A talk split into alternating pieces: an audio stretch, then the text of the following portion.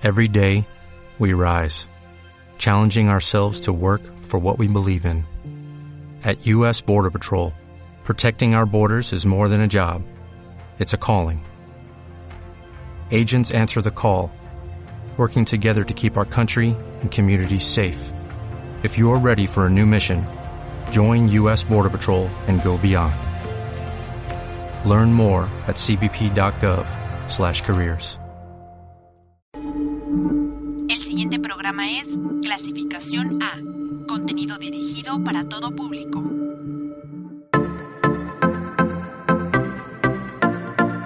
Radio Universidad, en el marco de la conmemoración de los 50 años de la Universidad Autónoma de Nayarit, presenta la serie Pilares de la UAN, Memoria Viva.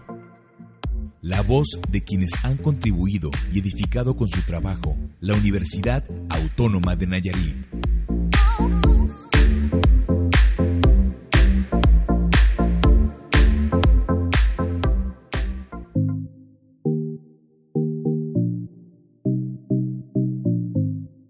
Siglo de historia, la UAN ha crecido y registrado fechas memorables, como aquel 1994, cuando prácticamente inicia la era digital en Nayarit.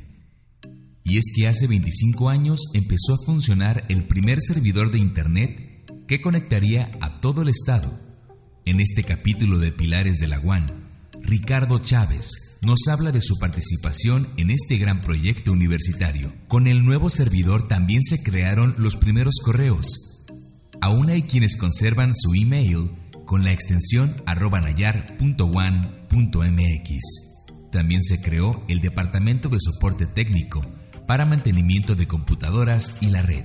Se compraron sistemas operativos y equipos, hasta llegar a adquirir el primer servidor de educación a distancia, instalar la sala de teleconferencia y ya se prepara el futuro, la universidad virtual. Seguramente más de un universitario se identifica con esta historia. Conduce Angélica Cureño. Comenzamos.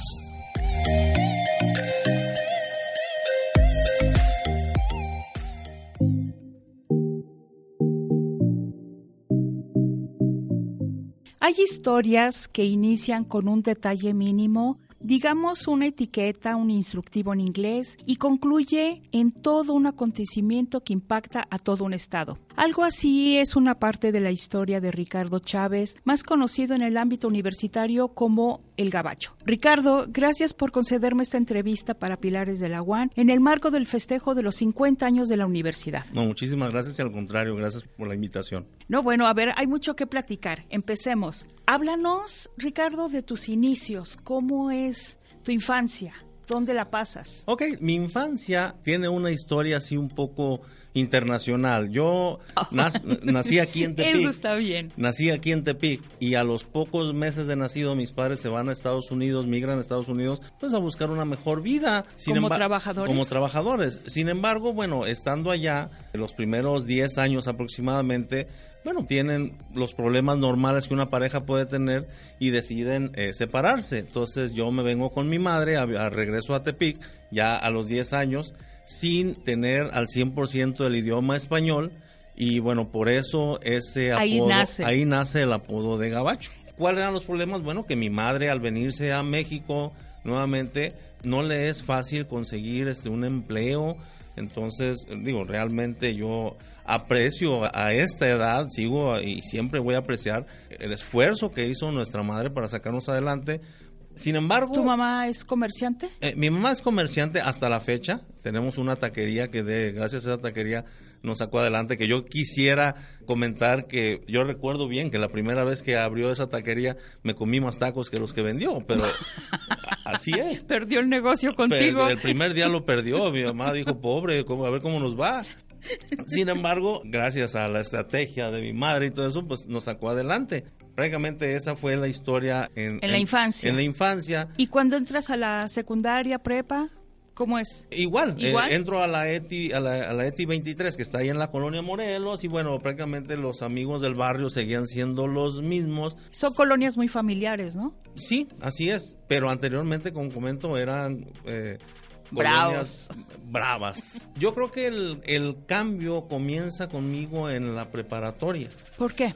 porque me empiezo a interesar un poco por la cuestión informática, la cuestión de la computación. Te atraen los Me aparatos. atrae la automatización. ¿Tenías un Tamagotchi, cosas de estas? Sí, o sea, afortunadamente no, no perdí no perdí mi contacto con Estados Unidos, Mm. entonces yo iba y, y- y Estabas actualizado. Salió el Nintendo, pues yo traía el Nintendo, no sé, un año antes que saliera aquí. Yo me empecé a interesar por la cuestión de automatización, la cuestión de que cómo le hace el Nintendo para con un cartucho pueda salir un juego donde O sea, no te interesaba interactuar. nada más el juego, sino la Ah, construcción, la la me- el, construcción, meca- el mecanismo. Así es. Entonces, bueno, investigando en revistas y todo eso, bueno, te enteras que la computación y todas esas cosas.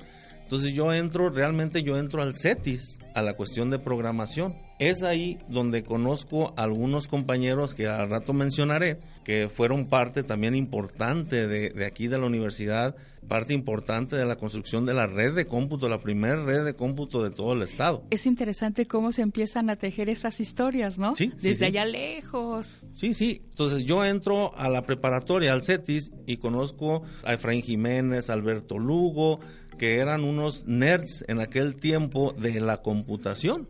Los nerds en ese momento eran los cerebritos, ¿no? Los cerebritos de la computación, los que le entendían más y los más inquietos y los que encontraban un software nuevo que en aquel tiempo no era tan fácil obtenerlo.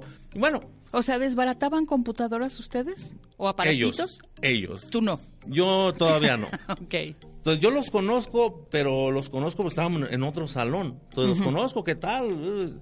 Y la sorpresa que me llevo es cuando entro a la universidad, que se abre la carrera. Yo fui la segunda generación en la carrera de informática, en la unidad académica de economía e informática ahora.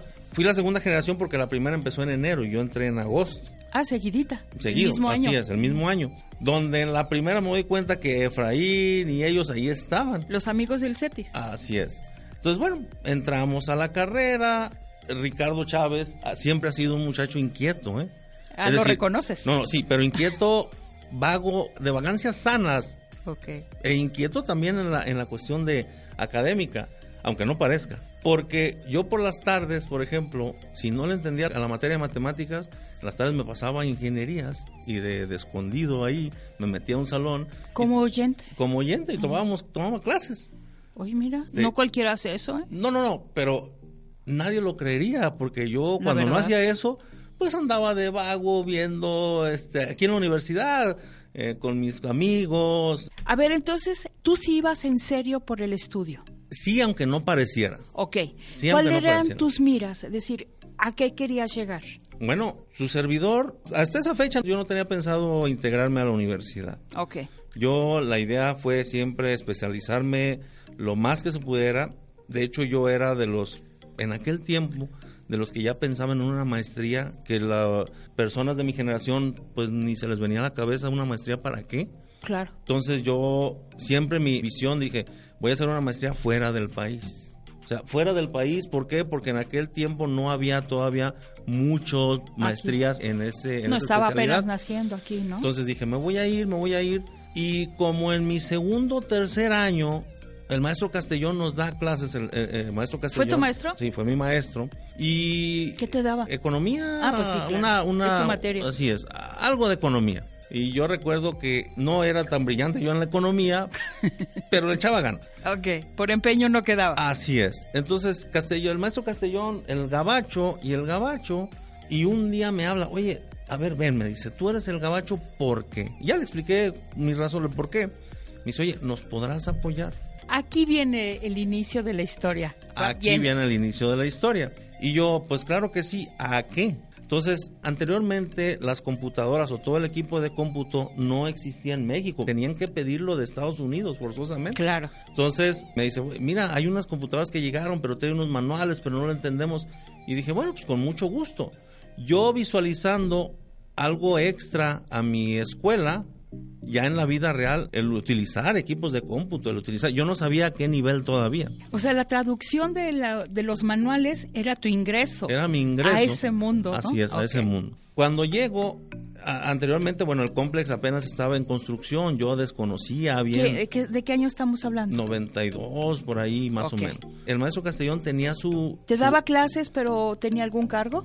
Él era director de infraestructura, que yo creo que traducido ahorita sería como el secretario de docencia y de servicios académicos juntos. Antes no había secretarías en aquel ¿Por tiempo. eso a él le toca recibir las computadoras? Él le toca, de hecho a él le toca, hasta donde yo sé, él le toca hacer el proyecto de, de la red de cómputo en toda la universidad. Nada más la red de cómputo, no el servidor. Sí, no, no, la red de cómputo estoy hablando de todo, telecomunicaciones. Okay. Es decir, tengo entendido que en esa época se empiezan a promover esto de Internet en las universidades. Y bueno, el maestro Castellón, como encargado de infraestructura en aquel tiempo, le toca, entonces se interesa mucho él en ese, en ese lo asume como compromiso, ¿no? Así es, lo asume y empieza a tener su primer área de cómputo allá donde está enfrente del Parián. En la esquina donde iba a ser el hotel. En el hotelito, en la parte de abajo. Llego y veo un cuartito y yo vi aquí que hay.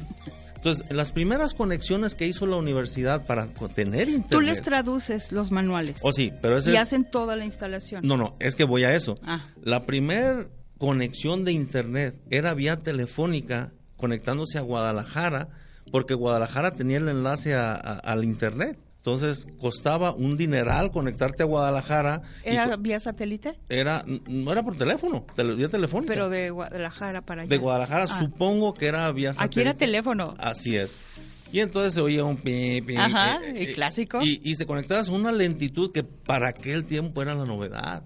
Sí. Entonces, ya con el tiempo llegan esas computadoras, el tiempo, no sé, un mes, dos meses, unas computadoras llamadas Silicon Graphics, que en aquel tiempo eran la novedad, porque con esas computadoras diseñaron, hicieron el diseño y todo el video de las películas de Terminator que tenían efectos, efectos En su momento. en su momento enormes. novedosos, sí, los novedosos. Entonces, pues ahí va Ricardo Chávez, empieza a ver los manuales y bueno, ya que tenía más o menos el manual eh, Asimilado. asimilado, se lo paso, le paso el conocimiento a un compañero, el compañero Ramón Samayoa, que ya no está con nosotros, está, está, él, él decidió migrar a otro lado y ya, ellos fueron los que se encargaron de La instalación. de esa La instalación. Lo único que yo quise aprovechar ahí, bueno maestro, ya hicimos lo que tuvimos que hacer, dame chance, dame la oportunidad de por las tardes venir a practicar. Entonces yo dije, bueno, en las mañanas estudio, en las tardes practico y conozco. ¿Es un poco como ser trabajador o operador? Eh, sí, ¿O nada más como asistente? era como asistente de todo. Ok. Yo empecé a ver, por ejemplo, bueno, las áreas que componen la red de cómputo, que es soporte técnico, arreglar computadoras. Cableado, bueno, pues en, en su momento teníamos un cableado de manera coaxial en todas las escuelas, en toda la ¿En universidad. estos pesados negros? Ah, esos Ajá. pesados negros, donde si una máquina fallaba, ya fallaban todas las demás. Eh, era una conexión diferente a como está ahorita. Muy rústica, ¿no? Digamos. Pero era novedad. claro. No había, no había más. Entonces me enseño, dije yo, esto me va a servir porque esto no hay en todo el estado. Claro. Pasan los años, yo pasé en el área de soporte técnico, en el área de ahora eh, cableado estructurado, porque antes soporte técnico hacía todo, cableado, este, ¿Eran mil usos? computadoras, si podías algo de electrónica le movías, entonces para mí era novedoso y era la vida real Y era útil, ¿no? y era útil. Porque te enfrentaba al problema real. Así es. Al grado de que en la escuela de economía yo fui de los primeros que usó internet y bueno, por ejemplo, lo puedo contar ya ahora. Hubo un maestro X, de ese sí no voy a decir nombre, un maestro que me pide un trabajo, pide una tarea para todos, pero a mí me pide un trabajo muy especial, muy canijo. O sea, es decir, era un trabajo cinco veces mayor que el otro, Muy especializado. muy especializado. Entonces me dice, oye, creo, me dicen que tú le hallas al internet. Y yo, bueno, maestro, más o menos. Bueno, a ti te voy a dejar otro trabajo. Ocupo que me hagas lo que encuentres, un documento de lo que encuentres de energía solar. Ah, caray. Bueno, Está bien. A los 15 minutos entro vía texto, ya no era vía, vía gráfico como ahorita el internet, era todo vía texto, puras letritas y números. Esas pantallas amarillas o verdes. No, eh, anda, amarillas o verdes o negras. Y entro, casualmente Ah, sí. entro al ITESO y bajo un manual como de 200 páginas de energía solar y a los tres días lo imprimo y ahí está. maestro. Eran No. otras las leyes, ¿verdad? Así es. ¿Cómo lo hiciste? Pues internet. Entonces, mucha gente, de hecho, me pidió que les diera un curso a algunos maestros y eso de cómo utilizar Internet. Y bueno, pues, está bien, o encantado. Cómo utilizar el correo. Yo encontré varios trucos. Yo podía mandar un correo que llegaba a alguien de Luis Miguel, arroba este, televisa.com. Te divertías, pues. Así es. Incluso un día hasta un, virus hice y se llamaba One y ya me andaban corriendo, pero afortunadamente el virus no hacía nada, nada más decía, lo detectaban y decía que era One. Eh, te divertiste. Sí, faltarme un año para la carrera, yo le pido a Castellón, pues, oye, dame empleo. Me dice que no, que es imposible, que los otros compañeros... Tenían prioridad. no, tenían, estaban certificados eh, en, en cuestiones. Entonces yo dije, vamos a volar. Vamos a volar. Para esto ya están dando el servidor. Ya está dando para esto ya está funcionando este un servidor que es un gran momento para la universidad, ¿no? Sí, era un servidor de correo electrónico, eran los primeros correos. Pero es el primero del estado. El primero de todo el estado. De hecho, yo tengo el privilegio de que mi correo es Ricardo, no dice más, ricardo arroba mx que anterior Porque es de los primeros. Fui como el cuarto correo de toda la universidad, arroba nayar.one.mx claro, se llamaba. era Nayar. Y bueno, cuando me niegan un poco ya más el trabajo, dije, vamos a volar. Termino la carrera, me voy a Guadalajara con unos amigos que en aquel entonces tenían una tiendita de computación y yo dormía ahí en la tiendita ya en la esquina. Este, y obvio, cuando iban empezando, pues llega los que venden cable. Mira, vende mi cable y te voy a dar un curso de certificación de esto. Vende Microsoft y te regalo un curso para tus gentes de pues era el intercambio, ¿no? Ajá. Entonces llega una persona y dice, oye, tengo Nobel Network, que era, era un sistema operativo exclusivamente de red que era novedoso en aquel tiempo. Y mis cuates, ah, no, no, ¿cómo crees que lo vamos a comprar? Véndelo, ándale, mira, ofrécelo, mira, el software es nuevo. No, y, su fuerte no era ese. Entonces, eh, mis amigos decían, no, no, ¿cómo crees? Mira, ándale, véndelo y te regalo una certificación como ingeniero de nosotros. Te lo estaban poniendo charola. Sí, pero, pero yo no sabía que me lo iban a dar a mí. O sea, es decir, véndelo, eh, ofrécelo. Y por nomás ofrecerlo, te regalo esa certificación. Está bien, pues, lo vamos a vender. Y no vieron a otro. ¿Qué onda, qué, Ricardo? ¿Te lo avientas? Bueno, me lo aviento. Ese fue una época de un año y meses dura para mí porque entraba a las 7 de la mañana a una escuela en Guadalajara, llegaba a las 6, 7 de la noche a otra vez a la tienda y tenía una serie de computadoras, arréglalas, esta no sirve, esta tiene virus, esta no le jala eso. Entonces duré un año y medio durmiendo a la 1 de la mañana y a las 6 ya despierto porque a las 7 O sea, la práctica y la teoría la llevabas al, al mm, parejo. sí, entonces duró como un año, dos meses el curso. Y voy a visitar al maestro Castellón, a un director de infraestructura. Y luego me acuerdo que me ve y me dice, ah, caray, ¿y tú qué? Y yo pues, le digo, pues no me diste chamba, le digo, pues me fui. ¿Y qué estás haciendo? Pues estudiando y trabajando. Y me dice, ¿qué estudias? Una certificación en esto, en esto, en esto. Lo que me pediste. Así es. Y luego me dice, ah, caray, yo pensé que tú te gustaba la vagancia. Y le dije, me gusta la vagancia, pero me gustaba estudiar. Hay mezcladita. Entonces se quedó, se quedó. Y me dice, ¿tienes con qué comprobarme? Le dije, sí mañana te los traigo. Le traje las seis certificaciones y me dijo así, ¿sabe qué, señor? Ya me cayó. O sea, ya me cayó. Pero la chamba no llegó de inmediato. Tuviste que pasar por un periodo de rectoría acompañando al rector. No, no, Todavía era, era, director de infraestructura cuando me dijo, ya me callaste lo que te había puesto de... Ah. de, sí, sí, ya, sí. Ya me callaste. Señor, ¿quiere trabajo? Entonces le dije, pues sí. Mañana vengo a trabajar o termino el módulo. No, no, termínelo. Termino el otro mes y me regalan un módulo porque saqué el primer lugar de todos ellos y le dije, le hablé, jefe, pues usted Espéreme tantito. Usted diga si me voy a trabajar. No, quédate el mes. El día que regreso, al siguiente día ya tengo trabajo en soporte técnico, pero montando un servidor de lo que había estudiado. Órale. Ya aplicando conocimiento. Ya aplicando el conocimiento. Hubo tal, tanta confianza que el, maestro Castellón queda de rector y me jala, me, me lleva como su asistente. Y un día se fue a México y me dijo, ¿sabes qué? El martes ven por mí. Yo recuerdo bien ese día porque el martes ven por mí. Pero ocupo que veas, cheques en internet la maestría en tecnología educativa que ofrece la Universidad de Tamaulipas y me dices a ver cómo la ves. Yo pensando, va a mandar a alguien, ¿sabe? Entonces llego a Guadalajara, voy por él y ya en el camino saliendo. ¿Y cómo viste la maestría? No, mira, muy bien, se trata de aprovechar la tecnología en la cuestión educativa, pues, cosa que no estamos haciendo en la universidad. Este, y así me trajo todo el camino, todo el camino. Y ya llegando casi casi aquí a San Cayetano, así así me dice, a ver, en síntesis, después de todo el rollo de dos o tres horas que le eché. Toda la paseada. En síntesis, ¿qué, ¿cómo viste la maestría? No, pues muy bien, señor, está, la verdad está bien. O sea, para tener dos, tres gentes preparadas, está bien. ¿Quiere irse? Me dice. Ah, caray. Fue un martes. Sí, porque me dice, tuve una reunión con los rectores, supe de esa maestría y el rector acaba de cerrar propuestas pues para entrar, me está dando chance de tres, de tres gentes. Este, dije sí. Y tú fuiste uno de ellos. El martes le dije que sí, el jueves lo quieren allá. ¿Ha valido la pena todo este camino, Ricardo? Sí, yo creo que sí. ¿Está rindiendo frutos? En estos momentos estoy en otra área que tiene que ver con la tecnología, pero un poco fuera de la cuestión educativa. Ahorita estoy... Estás en la, parte tecnológica. De la parte tecnológica. Pero estuve un tiempo en, la dirección de educación a distancia. De hecho, esa área, como se llama ahorita, fue una creación propia, este, fue una creación de cuando estuvimos ahí. Mira. Montamos el primer servidor de educación a distancia también. Fuimos coordinadores de toda la región centro-occidente, de todas las universidades de educación Eso es importante, claro.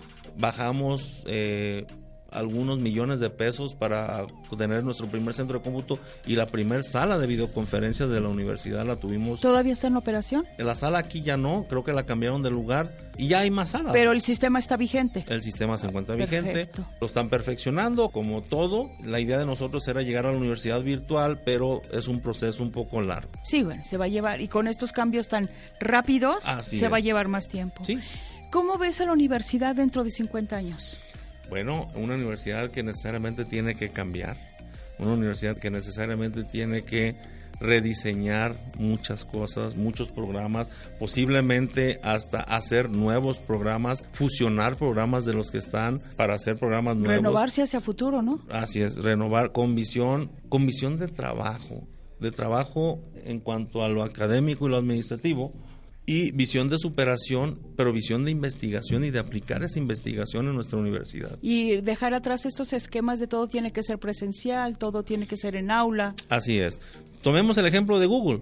Google ahorita, ahorita Google Internacional ofrece muchos trabajos donde no necesariamente puedes estar en tu casa todo el día, no tener horario, es decir, salir a la hora que tú quieras siempre y cuando este la productividad sea lo y que la calidad y la calidad sea lo que ellos ellos solicitan. Ricardo, ¿te consideras un pilar de la UAN? Bueno, yo creo que sí, al igual... Digo, después de toda esta historia. Sí, yo creo que sí, pero al igual que todo universitario, al igual que todo administrativo, docente, directivo, todas las administraciones y todos los estudiantes, ¿por qué no decirlo? Es decir, todos nosotros digo, nosotros en su momento, otros estudiantes en su momento, han hecho propuestas que gracias a ella hemos avanzado en algunas cuestiones en nuestra universidad. Entonces yo creo que sí, pero no yo, sino todos. O sea, ¿nos debemos volver un poco más exigentes? En cuanto a... A nuestra entrega hacia la universidad. Yo o sea, sí trabajo, bueno, pero que mis ocho horas sean de rendimiento. Yo creo que sí creo que una cosa, y lo voy a decir así, este, creo que una cosa que nos falta a los jóvenes, a los jóvenes, es la identidad universitaria. Ah, ¿Quieres que se acentúe, que sea evidente, que se practique la identidad? Sí, porque, bueno, anteriormente tu servidor venía sábados, domingos, nos quedábamos hasta las 3 de la mañana. Pero en aquellos tiempos. Así es, pero ya esos tiempos ya no existen. Es decir, los jóvenes de hoy les falta un poco de cariño por la universidad, pero verdadero cariño por la universidad. La entrega, ¿no? No, nada más decirlo. ¿Por qué? Porque la universidad, si no la sientes, no tienes la esencia de la universidad.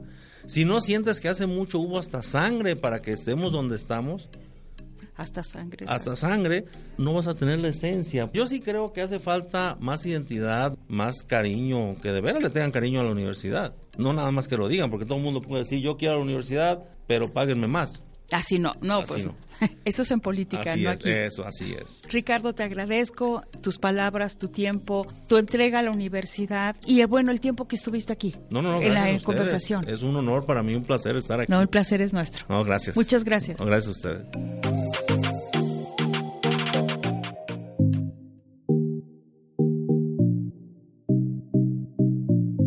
Seguramente la primera página web informática en Nayarit fue Red Nayarit y la creó Héctor Acero. En el año de aniversario, la UAN ofrece dos licenciaturas relacionadas, informática y sistemas computacionales. La primera en el sistema escolarizado y semiescolarizado, en los campus Tepic e Ixtlán del Río, y la de sistemas computacionales en el campus Tepic, ambas con duración de cuatro años y medio.